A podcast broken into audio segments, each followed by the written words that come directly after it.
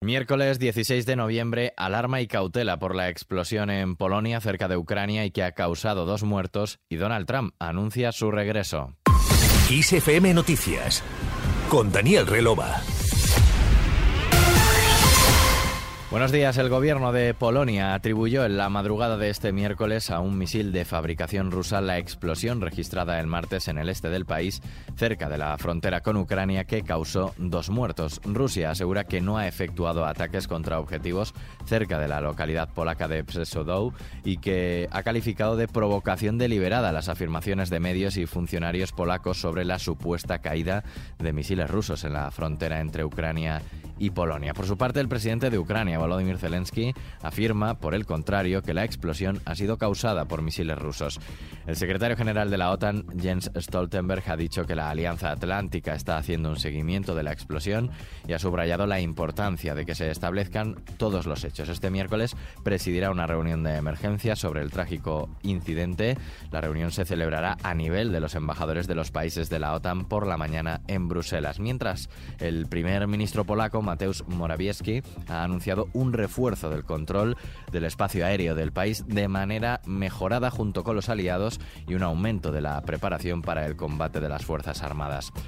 Más asuntos desde Miami. Estados Unidos, Donald Trump ha vuelto como candidato presidencial a la primera línea de la política. Un año y diez meses después de decir hasta luego, Trump ha decidido anunciar a bombo y platillo su candidatura justo una semana después de las elecciones de medio mandato. Anunció que lo iba a hacer antes de los comicios, cuando parecía que el Partido Republicano iba a arrasar en las urnas y él iba a poder apuntarse un tanto, pero esto finalmente no ha sucedido. Los demócratas mantienen el control del Senado y muchos de los candidatos apoyados por Trump han salido derrotados, por lo que su figura se ha resentido. Seguimos ahora en Bali, donde en los márgenes de la cumbre del G20 el presidente del gobierno, Pedro Sánchez, ha mantenido una reunión con el mandatario de China, Xi Jinping.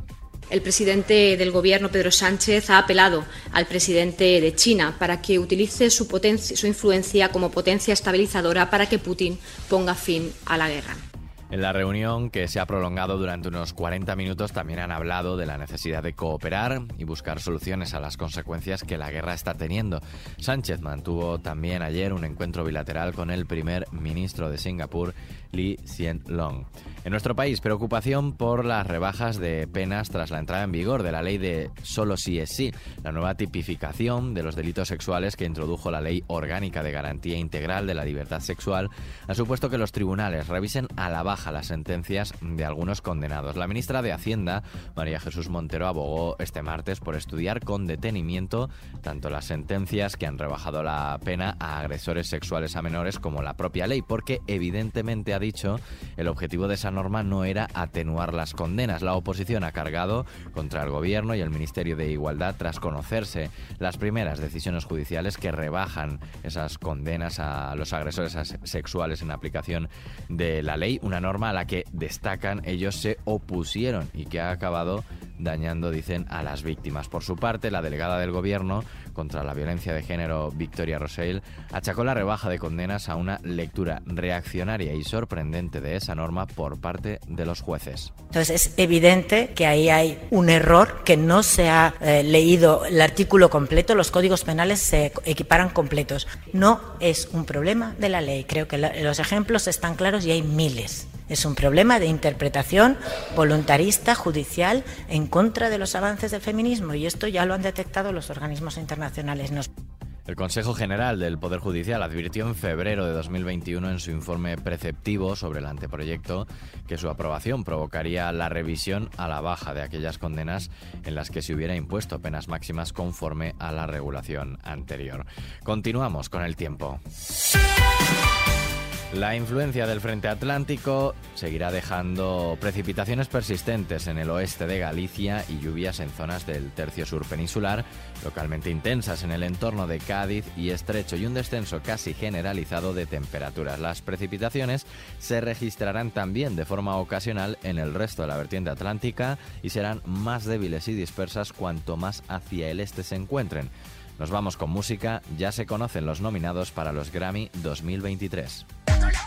Release the wiggle. Release the wiggle. El próximo 5 de febrero se celebrará la edición 65 de los Grammy en Los Ángeles, unos premios en los que Beyoncé, a la que escuchamos, con nueve nominaciones buscará agrandar su legado y el puertorriqueño Bad Bunny se consagrará como artista mundial. La categoría de mejor álbum del año será una de las más reñidas en los Grammy 2023 debido a las altas probabilidades de victoria con las que llegan Beyoncé y Adele en sus respectivos regresos a la música de estudio. La cantante de Houston es la favorita para triunfar en las tres categorías más importantes, es decir, mejor canción, mejor grabación y mejor álbum del año. Y empata con su marido, el rapero Jay-Z, como la artista más nominada de la historia de los Grammy con 88 candidaturas. Con ella, con Beyoncé, cerramos este podcast. La música sigue en XFM con toda la información actualizada cada hora y ampliada aquí en los podcasts de XFM Noticias. Susana León en la realización. Saludos de Daniel Relova. Que pases un buen día.